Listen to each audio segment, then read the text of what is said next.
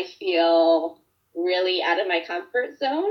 And so this part's not super fun, but like if I can make it through it, that part will be really fun, and it'll just be like another thing that I, another hat, I guess, that I can wear. And so I like the idea, and I think it's a lot of fun to wear different hats. Dynamic identities, honest stories of humanity.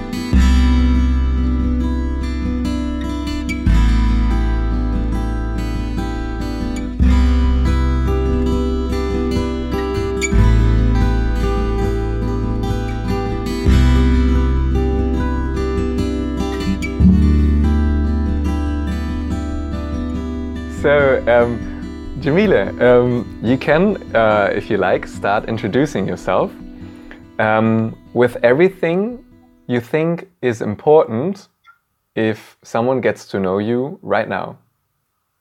Hi, I'm Jamila. um, I, I mean, I can give you all these superficial things that I live in Toronto. I'm a teacher.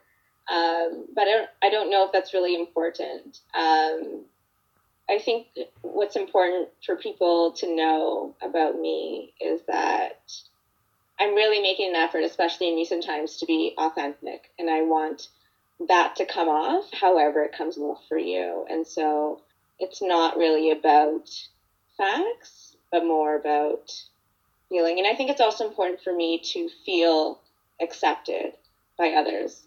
I need. So if I don't feel like I'm accepted or feeling safe to be that authentic self, then that's not something that's not an interaction or a relationship that I want to pursue.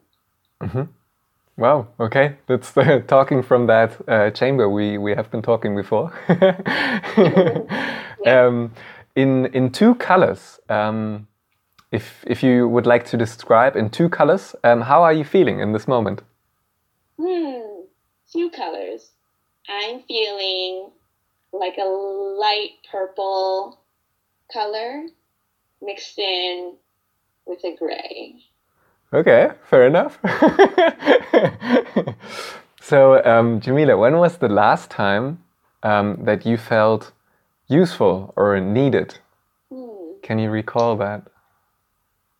So, um, my friend lives in my building, and we've kind of we both live on our own. And during this time, especially, we've decided to check in on each other. Um, and so she hurt her knee the other day uh, pretty badly, and so um, I felt, uh, I guess, useful in trying to help her out. I um, took her to to the clinic to get um, imaging done on her knee, and um, it was just nice to because I live on my own and because we are in isolation right now in Toronto. It was nice to kind of you know do an action or feel like I was needed by someone else, and that one, yeah, that one stands out to me as the most recent for sure. Mm-hmm. And can you describe the the feeling needed um, part? Was it more like um, the taking her to the imaging process or um, being there so she could contact and talk to you? Um, I think a little bit both.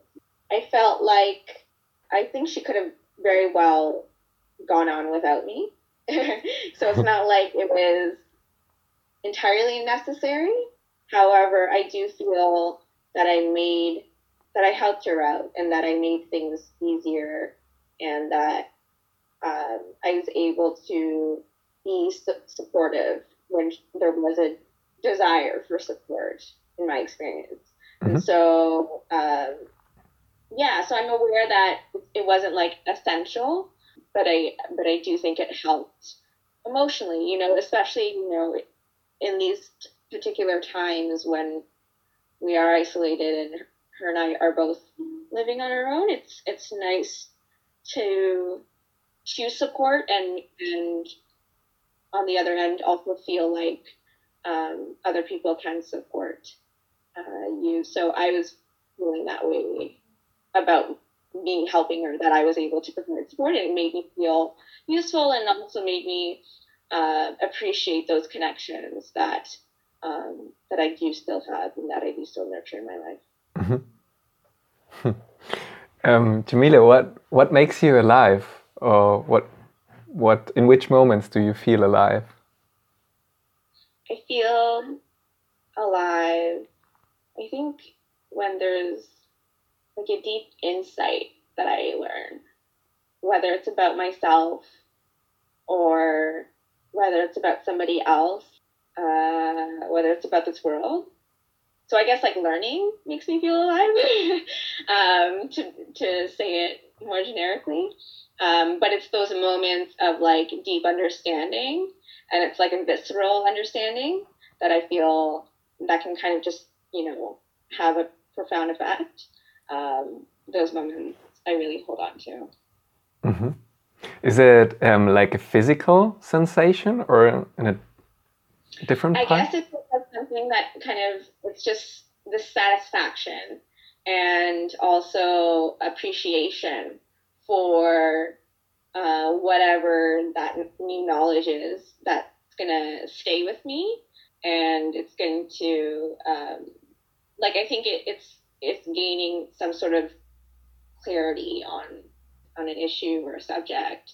And it's just like this this feeling of wonder um, and awe at the at the knowledge that i I've gained. Am I being too? I feel like I might be being a little bit too airy or like floofy, but um, that's sort of just where I'm at right now. mm-hmm. That's okay. So, totally fine. Um, yeah, so I mean, I can be a little bit more specific. Like it can be when I'm learning about because I am in this space of psychotherapy right now. It can be like insights I learn about myself and like how I operate. That can uh, be really profound. It can be times when I playing piano and I really enjoy and I like realize that I, I'm like really loving like the progress that I'm doing on whatever I'm working on and and it's just those moments where I'm like, oh, like I'm understanding, I can see why I love this so much. And so it's just like that knowledge. Or like if I'm watching a documentary and then I learned something about, I don't know, a social issue that helps me understand people more or people of a certain uh, place a little bit more so that it can help me in the way that I hold myself or the way that I interact with other people. It's just those sorts of bits of knowledge that that kind of shape how I interact with other people and that will stay with me. Those moments I really, really love, and those make they those make me really, I, they make me feel alive. Mm-hmm. Wow, it's a beautiful answer to that question. Is there um, somebody or something that inspires you in being alive, or that inspires you to be alive? That's a really good question. Nobody's coming to mind as something that I would fall back to as inspiration. But I think with the people that I do know and that I'm close to, there are, I think, certain people that I see that I perceive them as living authentically and really doing, living the way that they want to be living. And so when I can feel that from other people, I think that inspires me to continue on my journey to kind of find that same authenticity and courage to to pursue that in spite of dangers that may or may not be actual dangers but maybe um, in, in doing that. Yeah so i think there's like no one person that comes to mind or but i think but i do relate to like seeing that in other people whether it's in moments or in interactions and then it's like oh i want to be more like that or like that's really admirable. Mm-hmm. um, in which moments do you feel really jamila? Uh, i don't know. Um, that's so hard to say. I feel like there's like not one kind of moment that would define me I guess if like I'm in a moment of doing what I love to be doing, which could be uh, not necessarily one thing, but if I'm like really enjoying what I'm doing in a moment, if there, there's like a freeness of, of being, of just like completely immersing myself in a moment. And I guess that would be my authentic self, where I'm like not all in my head and analyzing things and I can just kind of like let go a little bit. Could you give an example? Yeah, so I think like, you know, I'm thinking of I have like dance parties in my room. and so sometimes I'll just put on a song that I'm like really resonating with in the moment. And I think part of it is because I am alone, so there's like no one out, like there's no fear of judgment.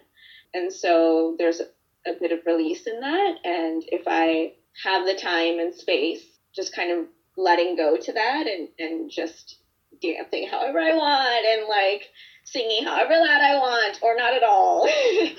um, those can be, I think that's probably when I feel very much like Jamila. I can't, I can't imagine that.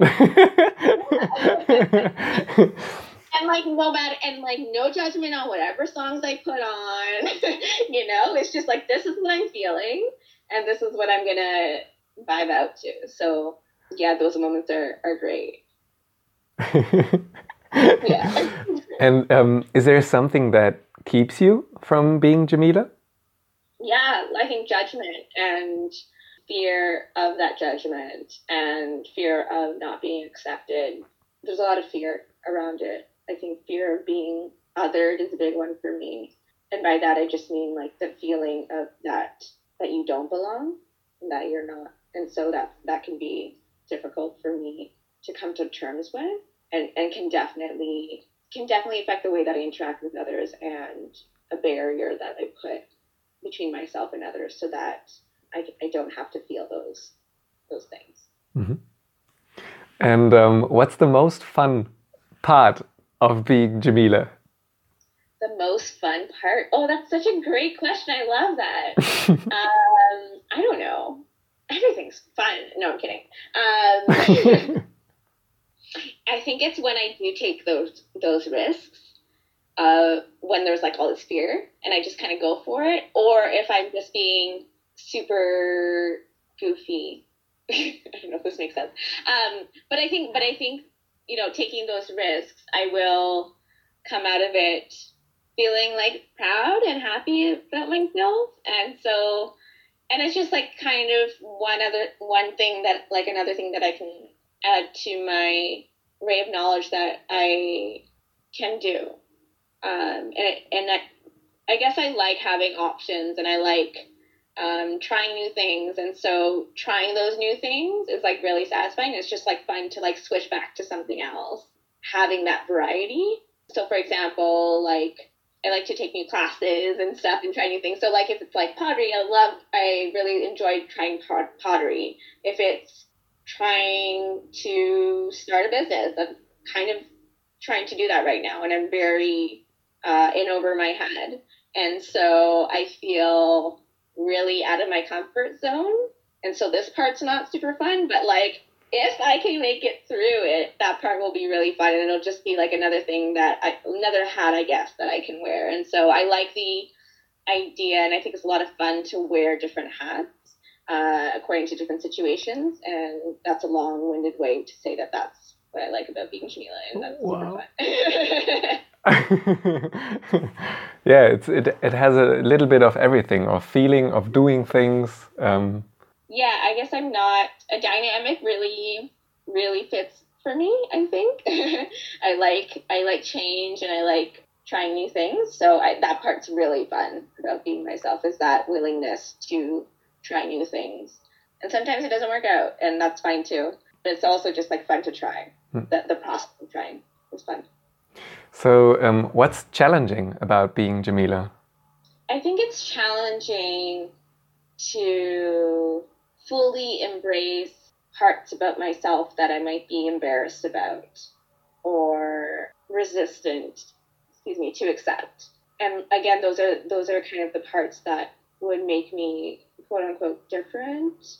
Um, and so, in an effort to not stand out too much or still feel a sense of belonging to whatever space that I'm in, it's, it can be challenging to still fully accept the parts that, in my opinion, might not fit in with the space that I'm in. Um, and how? What do we, What do you say? How have you learned? What do you need now to be Jamila? Yeah, I, I do think there is a bit of trial and error. I, I think about Jamila when I was younger and me how I am now, and I do appreciate that evolution. You know, I, I, I often think, what would my younger self think of me now? but I also think that I wouldn't have come to this spot had I not taken some risks and tried new things and seen how they fit on me, um, whether it's something that I take to or not. And so I think as I continue to do that and take risks, and risks in things that I've never tried before or that I might be scared to try. And that could mean, and I don't even mean in like, you know, bungee jumping, but like it could be literally just trying a new behavior that's out of my comfort zone um, with somebody else or ask or like being honest in a way that I have never done with somebody before. Could you give um, an example? Yeah, so like if I'm trying to let somebody know that maybe their actions have hurt me, it's easy for me to not say anything. Um, and it's easy for me to just brush it off as, oh, it's okay. It's like not a big deal. I don't want to get into it. Maybe they might be hurt by this conversation, so I don't want to offend them. But once in a while, although it's like really uncomfortable for me, um, I will take a risk in trying to be honest and like trying out if there's a way that I can be honest with this person without hurting them. And I haven't figured it out yet if there's like a formula to that, but I'm there have been moments where I'm able to express that honesty and maybe there's some hurt in there, right? But but I was able to survive it and able to come out of that appreciating and just being happy that I was able to at least be honest as opposed to holding it in. And so that's just me trying something out. Okay, is there a, and maybe I would try it a different way and maybe you would, I don't think that there's a one size fits all for that. It really would depend on the person and how there's something about that challenge um, that I really embrace. And so it's just about like trying new things to try to make I don't know, make it work, whatever the goal is at the time uh, for the behavior. And sometimes I'm not ready to, to try new behaviors, right? Like I don't want to um, put myself out there and fail. And so, yeah, it really just depends on on the day. mm-hmm. Yeah. Um, what would you give along the way others who share this desire for authenticity, as you said, or this challenge of self acceptance, as you put it into into words? Yeah, I don't. I mean, I definitely don't feel like I'm alone in that. I think we're all striving for that in some way to fully accept ourselves for all of our all of our parts, both the parts that people see and don't see. And so, I think just maybe safe doing safe experiments with it. Like maybe there's an environment in which taking risks is a little bit safer you know, what does it feel like to full like to fully accept oneself? What does that look like? I have no idea. But maybe there's an image or an idea that might come to another person's mind, like talking about people who inspire you. What is it about those people that inspire you, right? And so taking risks to try to be more like that or trying new things to try to be more like the people that you're inspired by is maybe one way to to overcome the challenges of you know not accepting oneself and trying to be authentic as opposed to holding back wow so um, is there something that um, crucially belongs to your identity but i haven't especially asked for in, in the past few minutes? That you, that, that you would like to add? Doesn't have to be just as something comes to your mind. Right. I think what what is coming to mind for me is just that it's hard to really enca- encapsulate me in uh, a short period of time, and I don't know if I've fully done it. And I'm sure there are parts about me that that I haven't really talked about. I think I went a little bit. I think I went really deep with this, but I, I guess there's a part of me that's like that I find my, really funny. I and so um, I guess my sense of humor is something that I appreciate, and uh, I do like to keep things light. Uh, for, the, for the most part, but I, that definitely didn't come out in this interview. Um, and so, yeah, I guess that's something else that people can know about me, the strangeness of the of the interwebs. so these are lovely little details. um, so yeah, thank you very much, Jamila, for your time and openness. Dynamic Identities Honest Stories of Humanity.